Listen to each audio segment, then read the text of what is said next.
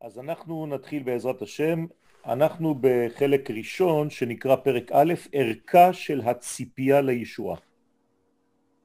הרב חרל"פ כאן, שהיה בעצם הרב המלמד במרכז הרב, בזמן שהרב קוק חי, הוא היה בעצם ראש הישיבה דה פקטו.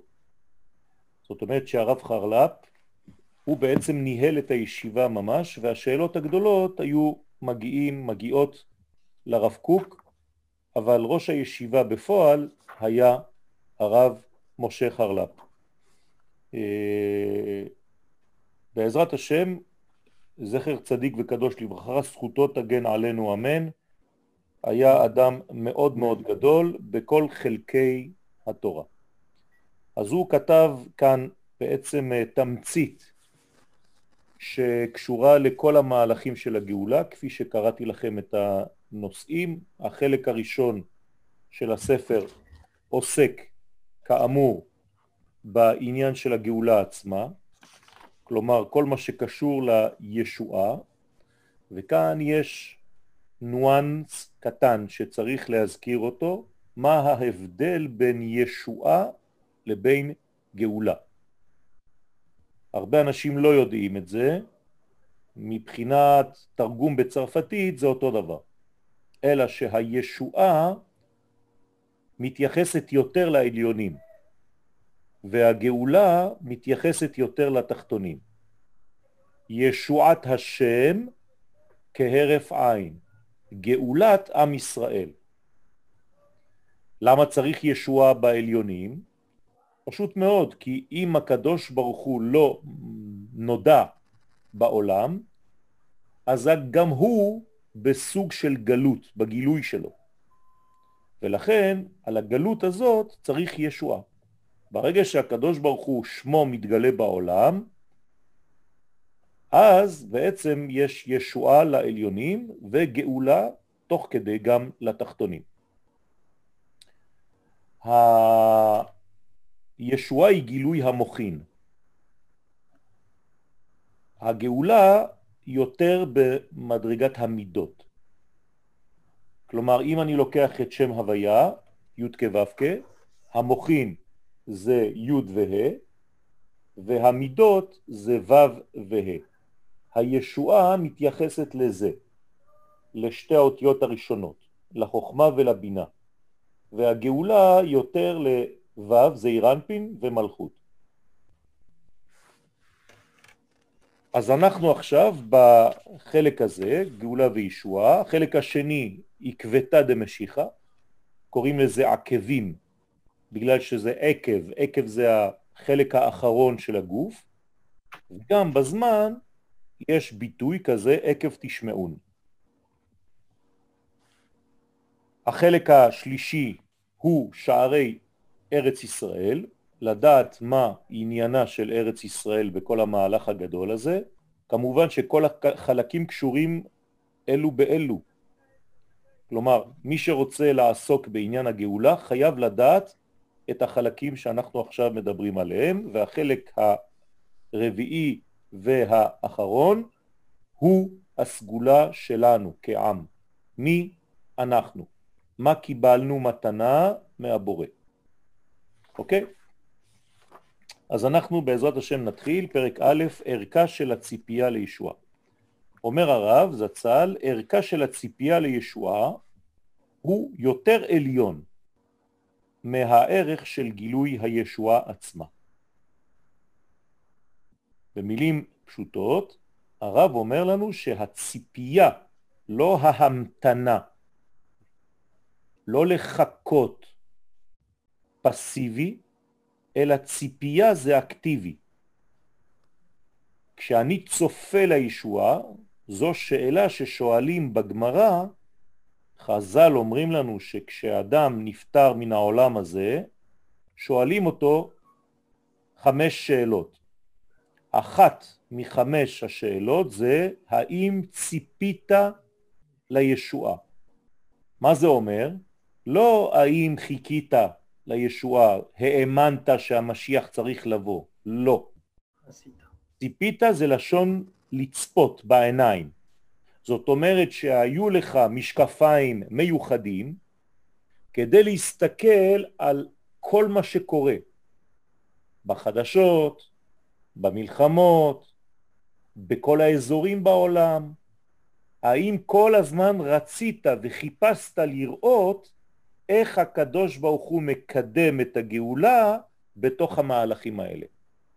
זה נקרא ציפית לישוע. אומר הרב, הערך של הציפייה הזאת לישועה הוא יותר עליון מהערך של גילוי הישועה עצמה. מה זה גילוי הישועה? לפי מה שאמרנו קודם, זה גילוי המוחים. יודקה, חוכמה ובינה בעולם. זאת אומרת שעצם זה שאני מחפש וממתין ורואה, מנסה לראות איפה חוכמת השם בכל מדרגה ומדרגה במהלכים ההיסטוריים, זה יותר גדול מהרגע שהמוחין האלה מתגלים בפועל. איך יכול להיות דבר כזה? הציפייה שלי יותר גדולה מהתוצאה? אומר הרב, כן. למה? עכשיו הוא נותן מיד את התשובה, שכן הישועה היא בלתי סופית. הרבה אנשים גם בזה טועים. הם חושבים שביאת המשיח זה פעם אחת ונגמר הסיפור. זה לא נכון. עובדה שאנשים שמחכים לסגנון של משיח כזה וגאולה כזאת, הם אף פעם לא רואים אותה. הנה הגאולה כבר החלה 70 שנה לאחור, מאז חזרתנו לארץ ישראל. למה אני אומר את זה? לא בגלל שאני דתי-לאומי, בגלל שהרמב"ם אומר את זה להלכה. הוא אומר מה ההבדל בין העולם הזה לימות המשיח? רק דבר אחד, שעבוד מלכויות בלבד. ברגע שאין יותר שעבוד מלכויות, זאת אומרת שעם ישראל עומד בפני עצמו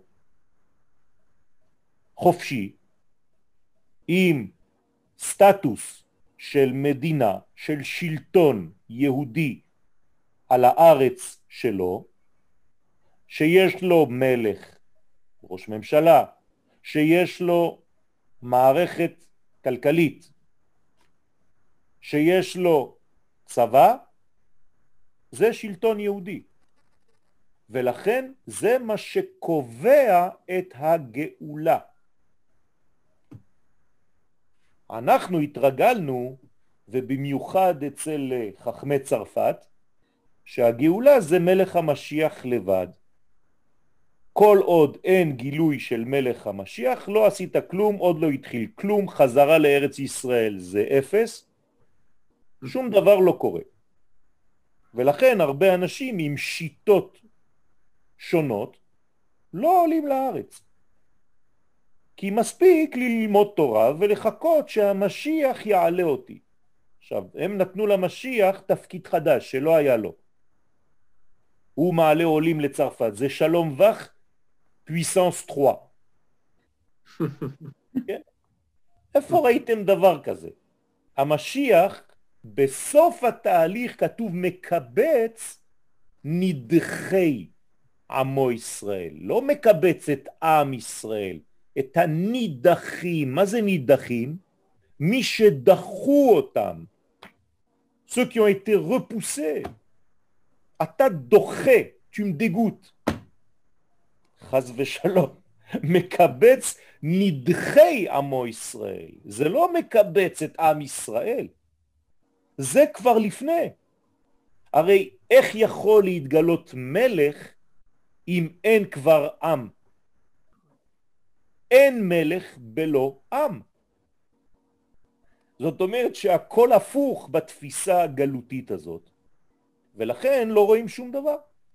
אז כיוון שלישוע אין סוף, כי כל יום יש עוד שכבה, עוד שכבה, עוד שכבה. גם גילוי מלך המשיח זה עוד שכבה. כי אחר כך יש עוד דברים ועוד מלחמות, אומר הרמב"ם, ועושה מלחמות השם. אז מה? אז מי שלא ראה את השלב הראשון, לא רואה את השלב השני, לא רואה את השלב השלישי, וגם כשיבוא מלך המשיח, הוא גם יגיד לו, זה לא מהחברה שלי, לא יכול להיות שהוא לא כמוני, תראה, אין לו כיפה כמו שלי, זה לא מלך המשיח, אנחנו מחכים למלך המשיח שהרב שלי אמר לי. הרב שלך יותר חזק מהקדוש ברוך הוא. בסדר? אז לישועה אין סוף, היא בלתי סופית, כי כל יום יש מדרגה חדשה. ולעולם, תשימו לב עכשיו, אנחנו במשפט השני, לעולם לא יגיעו אל קיצה. מה זה אומר? אין סוף. אין סוף. למה אין סוף? אין קץ. למה אין קץ לישועה? בגלל שיש לנו כאן עסק עם אין סוף. אז אם יש לך עסק עם אין סוף, כמה קילו של אין סוף צריך להגיע לעולם הזה כדי שתקרא לזה גאולה? אין סוף. אז כל יום יגיע, מדרגה חדשה תגיע, עוד מימד חדש, עוד גילוי סוד חדש, וכו' וכו' וכו'. ולכן לא יגיעו אל קיצה, אין. ואנשים כל הזמן, תשמע אותם, הם אומרים מה יהיה בסוף, בסוף. איזה סוף? יש סוף של היום, אבל מחר יש יום חדש. אני אומר לתלמידים, כשהמשיח יבוא, בעזרת השם, אמרנו שזה עוד שלב, אוקיי. אז עכשיו בוא נגיד שהוא הולך לכותל. אז בחדשות אומרים, כן, כל ישראל מירושלים, שלום רב, מלך המשיח התגלה היום בירושלים, היום בערב הוא ייתן הרצאה בכותל, כן, בשעה שמונה. הקהל הרחב מתקבל בברכה. טוב, אז אנחנו הולכים כולם לכותל, אוטובוסים מכל מקום. עכשיו, הוא נותן שיעור של שעה וחצי, שעתיים. יש ילדים, יש תינוקות. האישה אומרת, קר לי, אפשר לחזור לבית? טוב, שעה וחצי עד רעננה, או לכל מקום אחר, מלך המשיח הולך לישון? כן. גם אתה הולך לישון, מחר בבוקר יום חדש. מה אתם חושבים שנגמר? אתם הלכתם לכותל ואתם הולכים להיות אוויר?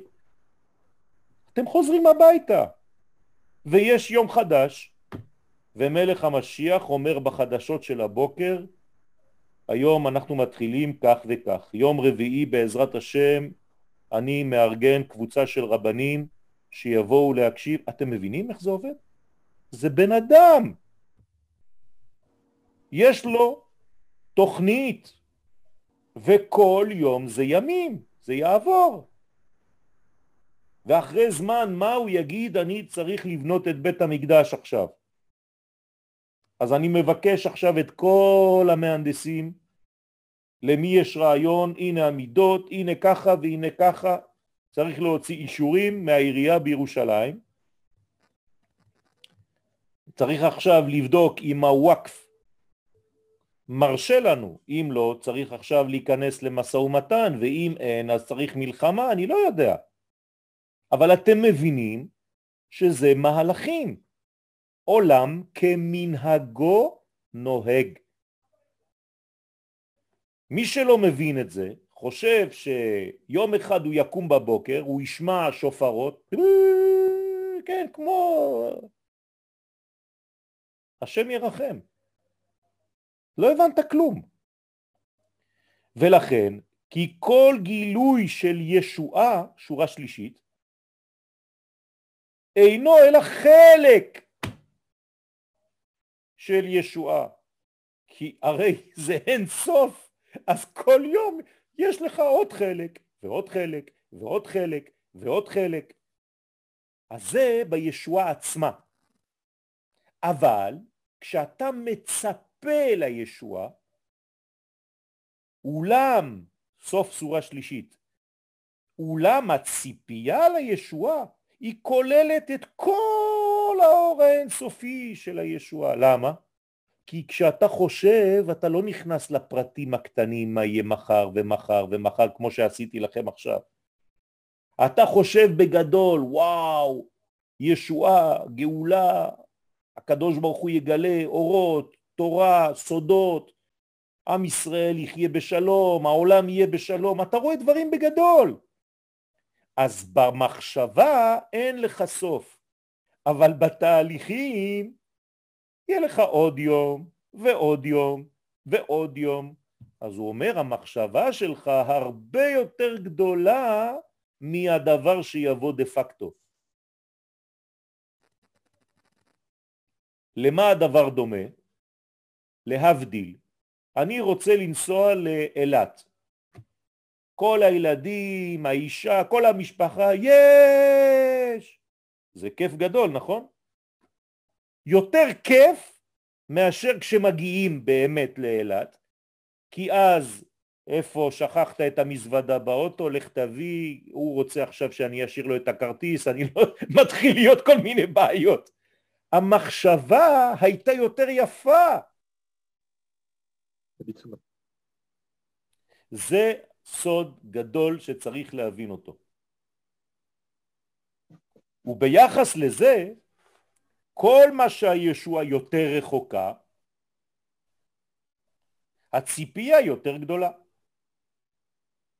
אה? אם אני רוצה ללכת למקום גבוה מאוד, אידיאלי מאוד, זה נקרא רחוק. אז בוודאי שהמחשבה שלי היא עוד יותר גדולה. וואו, איך זה יהיה, זה יהיה גדול, גרנדיוזי. אז בראש שלך, במחשבה, בלב שלך, זה הרבה יותר וואו, מאשר כשיהיה לך קר בכותל שהמשיח ידבר. והחבר שלך ממודיעין יתקשר לך בטלפון באמצע שהמשיח מדבר. יכול להיות? כן. תענה לו, תגיד לו, דוד, אני לא יכול לדבר איתך, המשיח נותן שיעור, אני אחזור אליך עוד חצי שעה. נו, באמת, אתה עושה צחוק? אבל זה זה. והוא סוד נעימות הגלות שלפני הישועה. אומר הרב פה, יש זמן שלפני שהדברים מתחילים, בפועל הם כבר במחשבה שלך. למרות שבמחשבה שלך בלי שזה יצא לפועל זה עדיין גלות. כי זה רק מחשבה, מחשבה זה גלות. אבל יש לך תענוג במחשבה יותר גדול מהדברים שיבואו באמת ממש. מובן? וזה סוד הנעימות של הגלות לפני הישועה, ולעתיד יתגלה למפרע רטרואקטיבית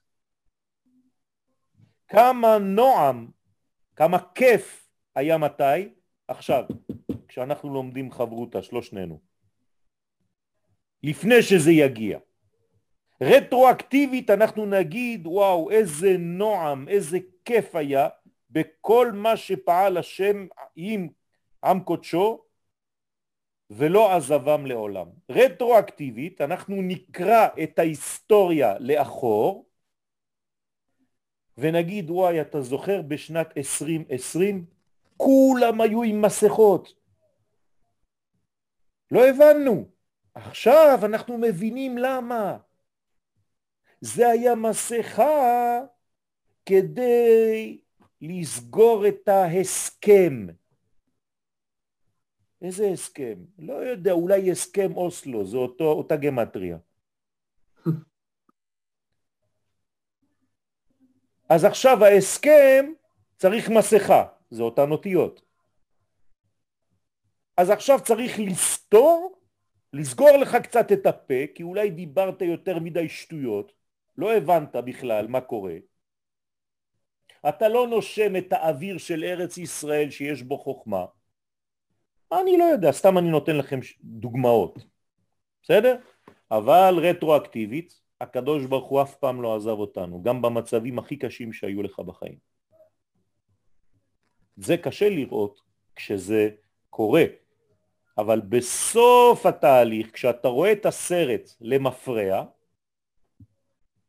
אתה מבין את כל התהליכים, כי הרי כל התהליכים הביאו אותך לעכשיו. אני אתן לכם דוגמה אחרת, קצת מפחידה. רוצים משהו מפחיד? מאז שנולדתם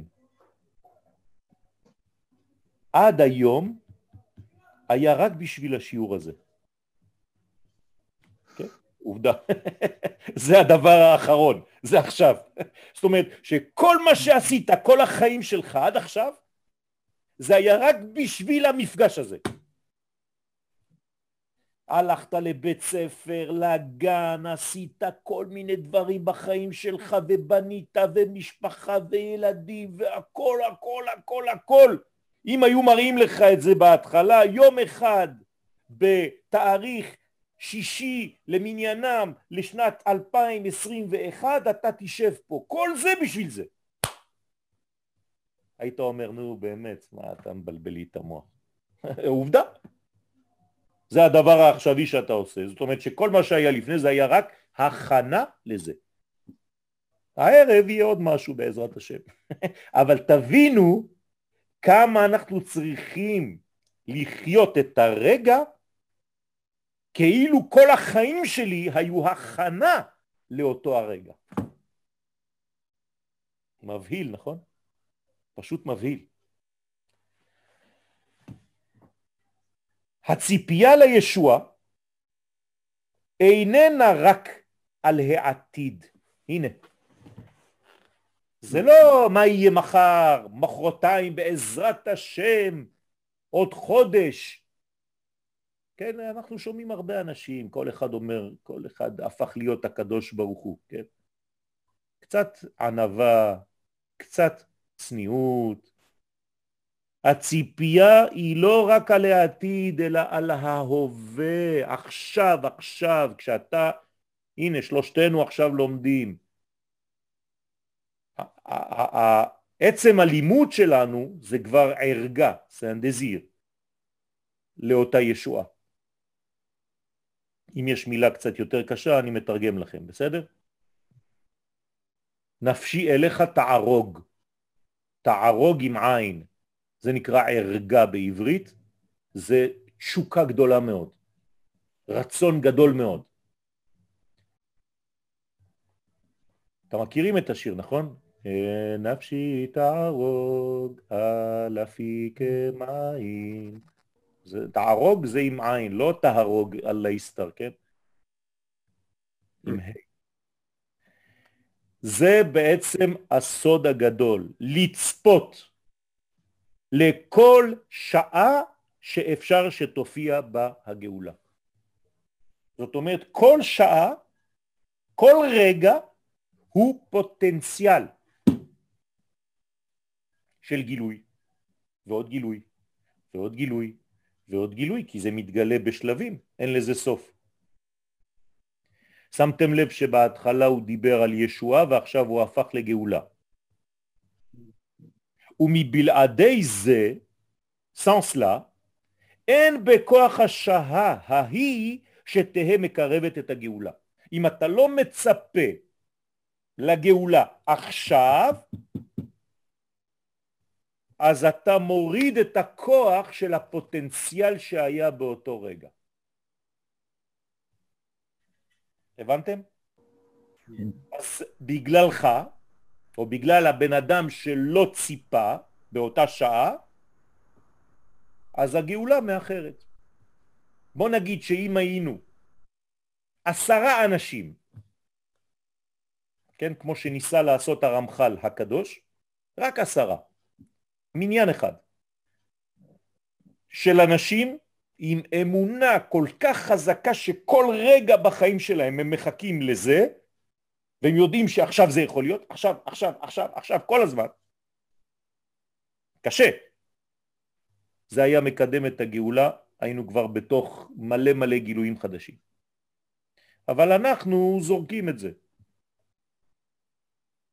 נכון? היום בבוקר לא חשבת שהיום בערב תהיה גאולה. באמת, בינינו. אנחנו רק שלושתנו. מה אני אוכל, מה אני אלמד, בשעה שש אני חוזר מהעבודה, אני הולך לאכול משהו, אני פותח את הזום, אני עושה זה, איפה המשיח, איפה זה, בואו נראה. רק את היומן שלו. אתם מבינים? אין לנו את האמונה הזאת של כל רגע. הבבא סאלי עליו השלום היה חי כל רגע עם הציפייה הזאת. אי אפשר לחיות, זה, זה פשוט שיגעון, אבל כך הוא היה חי. ומפני זה, בגלל הדבר הזה, הקץ האחרון נעלם זמנו. אי אפשר לדעת את הזמן. למה? למען יצפו ויחכו אליו בכל שעה. כי אם היינו אומרים לך שזה עוד uh, 30 יום, אז תגיד, טוב, ביום 29 אני אתעורר. נכון? כמו התלמידים, מתי הם עושים את השיעורים של החופש הגדול? ביומיים האחרונים. כל החופש הגדול לפיסטה. אז אותו דבר. אם היינו אומרים לנו בחודש כזה, בשנה כזאת, זה הגאולה, כל שאר הזמנים היינו אומרים, טוב, בוא נמשיך עד שיגיע הזמן ממש קרוב, בעזרת השם אני, אני אעשה תשובה. אז לא גילו לנו. ביקש יעקב לגלות את הקץ לבניו, פרשת ויחי, ונסתם ממנו. וזה עניין חבלי הגאולה. מה זה חבלי משיח? איך אתם מתרגמים את זה? יפה. זה לא רק כמו שאתם מבינים חבלי לידה, קשיים בלידה. זה נכון, גם זה נכון. אבל זה חבלים עם קורד, שאתה מושך, כל פעם שאתה מצפה אתה מושך עוד קצת, עוד קצת, עוד קצת. חבלי מלשיח מלשון חבלים המושכים. דרך אגב, יש תרגום על חבלי משיח מלשון מחבלים. כלומר, שלפני גילוי מלך המשיח, העולם, הסכנה הכי גדולה שיהיה בו זה עניינים של מחבלים. ואנחנו רואים שזה היום כבר כמה שנים, אין מלחמות באמת גדולות בעולם, הכל זה עניינים של מחבלים. זה נקרא מחבלי משיח. אתם רוצים להמשיך? מישהו מכם להמשיך או שאני אמשיך? לא, תמשיך, זה בסדר. מתאים לכם? כן, מצוין. אוקיי. ומכאן הרעה של מחשבי קיצים. הוא אומר, מפה אתה יכול להבין את הרעה של מי שנותן חישובים. הוא עושה כל מיני חשבונות, הוא אומר, זהו, אני עכשיו יודע בשנת ככה וככה, בחודש כזה וכזה, בעשר בערב, זה המלך המשיח מתגלה. הוא אומר זה רע, זה רעה. אתם יודעים מה זה רע בעברית? מה זה רע? למי, על מי נקרא רע? רע בעיני השם. ויהי ער. אה, הבן של, נכון, מזמן של אה, יהודה. נכון, כלומר ער ועונן. נכון. למה הוא היה רע? מה זה רע? בגלל שהוא זורק את ה... יפה, זה רע לבטלה. אותו דבר פה. אם אתה מתעסק עם תאריכים ואתה לא מבין שזה לא תאריך אלא תהליך, זה כאילו שאתה זורע זרע לבטלה. ואתה מפחיד את האנשים ואתה אומר להם כל מיני שטויות. אתם לא מבינים כמה אנשים מתקשרים? הרב ההוא אמר שמחר לא ללכת לבית ספר כי הולך לקרות משהו. הרב ההוא אמר, נו תגיד, וכל הזמן אני אומר שטויות, לך לבית ספר, אין לא יהיה כלום ולא יהיה כלום.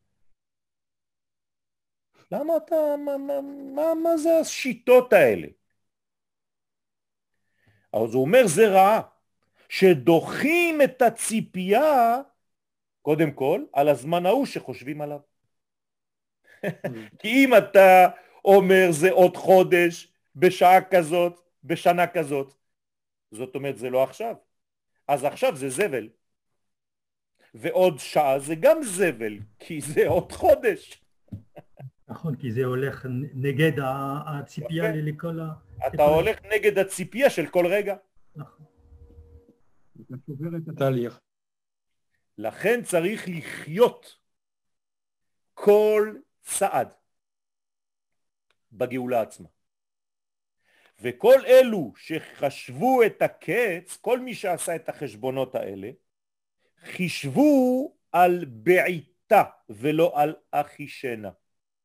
זאת אומרת, גם יש אנשים שעשו חשבונות, גם צדיקים, אבל הם לא עשו חשבונות על אחישנה. מה זה אחישנה?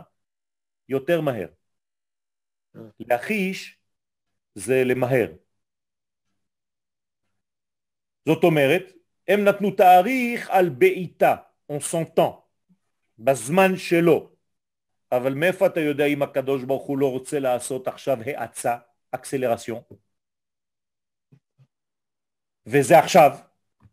מה, אתה יותר חזק ממנו? אתה תגיד לו איך עושים גאולה? ויש שאם הזמן ההוא מסוגל באמת לגאולה, אז נכון שלפעמים יש זמנים שהם יותר מסוגלים, אנחנו יודעים. חודש ניסן זה מסוגל לגאולה, למה? כי הגאולה הראשונה הייתה בחמישה עשר לחודש ניסן. אז אומרים לנו חכמים, בניסן נגאלו, בניסן עתידים להיגאל. אבל יש חשבונות אחרים, בניסן נגאלו, בתשרי עתידים להיגאל. זאת אומרת שאל תיכנס לזה.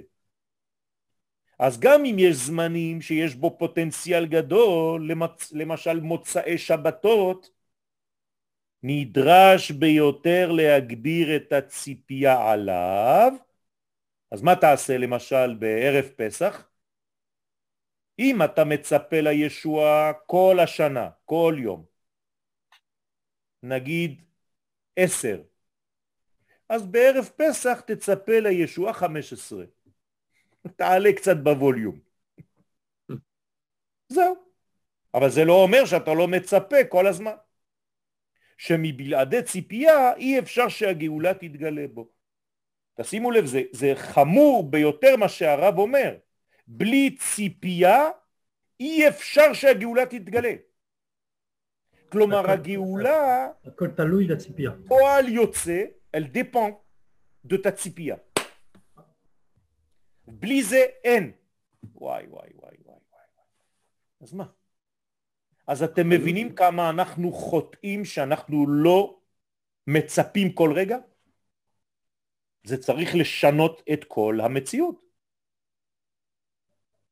ואני צריך לסגל לעצמי חיים, כן, מפבריקי אינבי, שכל רגע ורגע בתת מודע ובמודע אני עכשיו אומר הנה עוד שלב, עוד שלב, עוד שלב, עוד שלב. זה בלי סוף. ואנחנו מתכננים כל מיני דברים, אה, מחר בבוקר מה אתה עושה? אפשר לשחק טניס? כן, בסדר, אפשר לשחק טניס, גם כשהמשיח יבוא. אבל אתה לא מצפה לדבר הזה, אלא אם כן אתה באמת באמת חי באינטנסיביות הזאת. לזאת, גם זה בכלל הציפייה לישוע. מה? מה גם זה? להכיר ולהאמין כי ראויים המה ישראל להיגאל בכל שעה ושעה. הנה עוד חטא שהרבה אנשים חוטאים בו. כמה אנשים אתם שומעים שאומרים עם ישראל במצב שהוא נמצא היום אין סיכוי בכלל שהמשיח יבוא. תראה את הגנבים האלה, תראה את הכנסת, תראה את ההוא, תראה את הזה, הכל זבל, שום דבר לא מתקדם, שום דבר לא עובד, שום דבר... מה זה אומר? זה אומר שבאותה שעה אתה אומר המשיח לא יכול לבוא עכשיו. אז הנה עוד שעה שאתה נגד הציפייה. כי אתה חושב שעם ישראל אין לו את הכוח עכשיו לחיות את הגאולה. אוי ואבוי, אוי ואבוי. מי חטא בחטא הזה? לשון הרע, מרגלים. לפני המרגלים, מי חטא בחטא הזה? וקיבל עונש מיד. משה רבנו. שהקדוש ברוך הוא אמר לו לך גאל את ישראל, מה הוא אמר? אני לא מסוגל. הם לא ישמעו לי. אתה מדבר ככה על עם ישראל? מיד צרעת ללפח. אל תגיד דבר כזה על עם ישראל. עם ישראל מסוגל כל שעה להיגאל. למה? כי זה הכרטיס המגנטי שלו, ככה הוא בנוי. אתה יודע איך אנחנו נקראים? אתם יודעים איך אנחנו נקראים בנביא? גאולי אדוני. מה זה גאולי אדוני? זה השם שלנו. ceux qui sont sauvés par Dieu. גאולי אדוני אשר גאלם מיד צר. בגלל שאתם כבר בטבע שלכם גאולי אדוני, אז הוא גואל אתכם גם כן במציאות. זאת אומרת שכל שעה ושעה אתה צריך ללמד זכות על עם ישראל ולהגיד הוא כן מסוגל והמשיח יכול להגיע עכשיו. כן זה חידוש כי, כי כל הזמן חושבים שאנחנו צריכים לעשות יותר מצוות נכון, וכו' וכו'. נכון, מה זה אומר?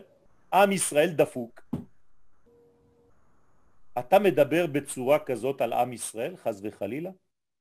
בת זוגו של הקדוש ברוך הוא? אתה מדבר על האישה של הקדוש ברוך הוא. אתה יודע מה זה? זה כמו בן אדם גדול, להבדיל, אלף הבדלות, נכנס עם אשתו, ואתה אומר, רגע, רגע, מסלה קומלי. על מי אתה מדבר לשון הרע? על הקדוש ברוך הוא בעצמו. שהוא בחר אישה כזאת, כנסת ישראל. אוי ואבוי. שאף אם רבים הם הליקויים מצד החוץ, תראו מה הוא אומר, גם אם אתה רואה ליקויים, c'est-à-dire des faiblesses, אבל זה רק בחוץ, טהורים ונקיים הם מצד הפנים. אל תטיל ספק בדבר הזה. אתה צריך להאמין שעם ישראל נקי בפנים, גם אם בחוץ אתה רואה הרבה בעיות. כדברי תיקוני הזוהר, תיקון 60, על דרא דעקבתא דמשיחא, מה אומר ספר הזוהר רבי שמעון בתיקונים? יש 70 תיקונים בזוהר, התיקונים עוסקים במילה אחת, בראשית.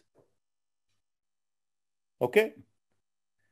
עכשיו יש הרבה הרבה קומבינציות עם המילה בראשית. אז הזוהר לוקח מלא מלא מלא מלא אפשרויות. כמה אפשרויות אפשר לכתוב עם המילה בראשית? כמה אותיות יש? שש. אז כמה אפשרויות יש? זה נקרא פקטוריאל. פקטוריאל 6. אז איך עושים את זה? 6 כפול 5 כפול 4 נכון. כפול 3 כפול 2 כפול 1. אז בוא נעשה 6 כפול 5 30 כפול 4 120 כפול 3 360 כפול 2 720 כפול 1 720 צירופים, קומבינציות, רק במילת בראשית. רבי שמעון בר יוחאי, זכותו תגן עלינו, עליו השלום, לקח את המילה הזאת ועשה מזה כל מיני קומבינציות וכתב ספר ליד הזוהר שנקרא תיקוני הזוהר. זה לא תיקונים בגלל שהיה טעויות, כן? למשל, בראשית אותיות ברית אש. בראשית אותיות א' בתשרה. בראשית אותיות ירא, לקחת, שבת. ועוד ועוד ועוד. ברוך השם, יש לנו קבוצה, אנחנו לומדים ברעננה כל יום חמישי בלילה, זה שעות קצת קשות, אנחנו בתיקון 65. וואו. ברוך השם, יש לנו רק חמישה תיקונים לסיים. זה סבב של שלוש שנים כבר. אז על הדור הזה, דעקבתא דמשיחא, מה אומר שם בתיקון 60? תו מלגב, זה ארמית. מה זה תו מלגב? טוב מבפנים, גו זה בפנים, ולבושה דילה והלבוש שלו ביש, מכוער. Ça veut dire la génération du Mashiach, elle sera bonne dedans et son vêtement sera vilain. הנה, רבי שמעון בר יוחאי אמר לך את כל הסוד. עכשיו, גם כל מה שתראה בחדשות, שום דבר לא משנה. זה הדור, ככה הוא בנוי. דאי הוא, ואיך הוא אומר את זה? עני ורוכב על חמור. זה. סנהדרין צדיק ו'. בגמרא, איך יבוא המשיח? עני ורוכב על חמור. מה זה עני ורוכב על חמור? אתה תראה כאילו אנחנו עניים, אין לנו מצוות, אין לנו כלום, ילדים לא יודעים לקרוא את קריאת שמע, אנשים לא מתפללים, גם אנחנו עייפים כבר. בעיות במשפחה, בעיות עם האישה, בעיות עם הילדים, בעיות עם עצמי, בעיות עם הפרנסה, בעיות... כן? זה אני. ורוכב על חמר, כלומר רק כל החיים שלנו זה רק החומר, הוא אומר לא חשוב. זה משיח. אני ורוכב על חמור, הוא יכול להגיע, להגיע גם ככה. אז אתה צריך להאמין.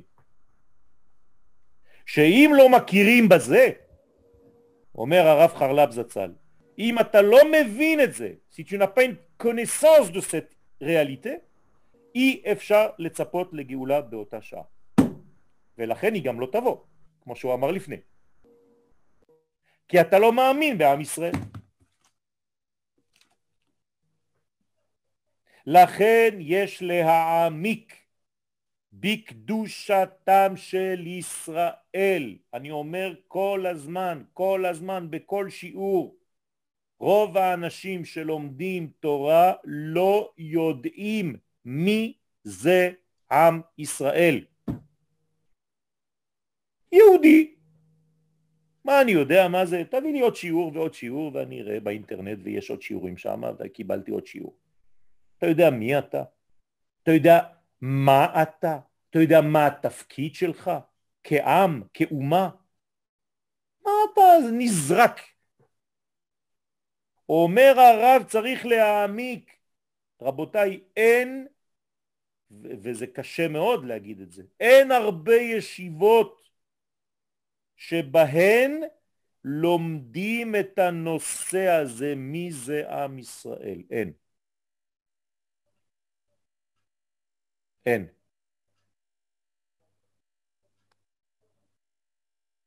מי שלומד את זה, זה שיעור בפני עצמו, זה נקרא שיעור אמונה. יש כיתה, כתוב עליה כיתת אמונה. אני לא ראיתי הרבה. מכון מאיר, מרכז הרב, ישיבת הר המור, וכל הישיבות שעוסקות בתורה של ארץ ישראל. ולכן הם גם יודעים ולומדים יותר מי זה עם ישראל. יום אחד נתתי הרצאה בירושלים, היו בבית הכנסת 750 איש. הרצאה גדולה. הביאו רב מצרפת. והיינו שנינו. בסדר? רב מאוד ידוע. אז אנחנו מתחילים לדבר, לדבר, לדבר, לדבר, בסוף שמתי לו איזה משהו שקשור לזה, אומר לי, Ouais, mais c'est pas juste. Toi, tu étudies ce sujet, moi non.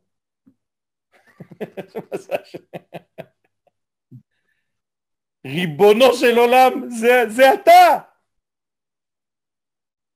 אז מה אתה לומד? מה, לקרוא ספרים, לדעת בעל פה דפים בגמרא?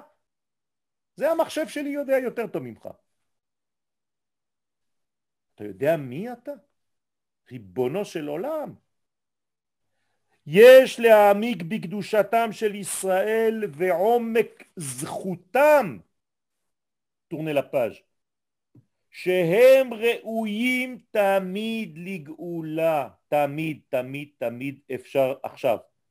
ואם עברה השעה ולא נגאלו, אין זה אלא מכבשי דרחמנה.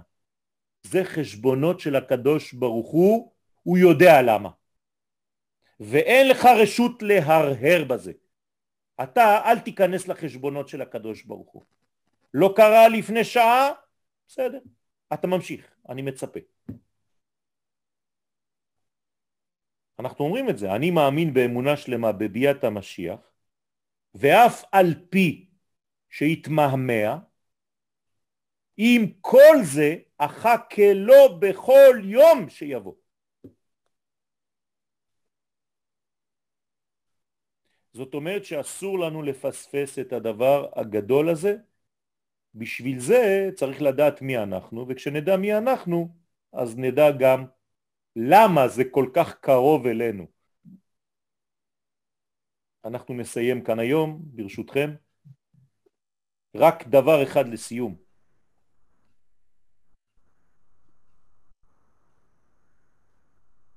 כשאנחנו עוסקים בנושא הזה, אנחנו חייבים להיפגש עם עצמנו. וברגע שאתה נפגש עם עצמך, אתה מבין שהדבר הכי ודאי בחיים זה הגאולה. והדבר הכי מקרי בחיים זה הגלות. קשה להגיד את זה, נכון? תגיד את זה לאנשים, יגידו, אבל אה, רוב הזמן אנחנו בגלות. לפעמים היינו בזמנים של גאולה. זה לא נכון. הדבר האמיתי, העצמותי, לסנס, זה הגאולה. כל השאר זה בגלל כל מיני מכסים וכיסויים וקליפות וכל מיני דברים, אבל זה מקרה. מה זה מקרה? זה הולך. עצם זה לא הולך. בעצם אנחנו בגאולה, במקרה אנחנו בגלות. תודה רבה לכם.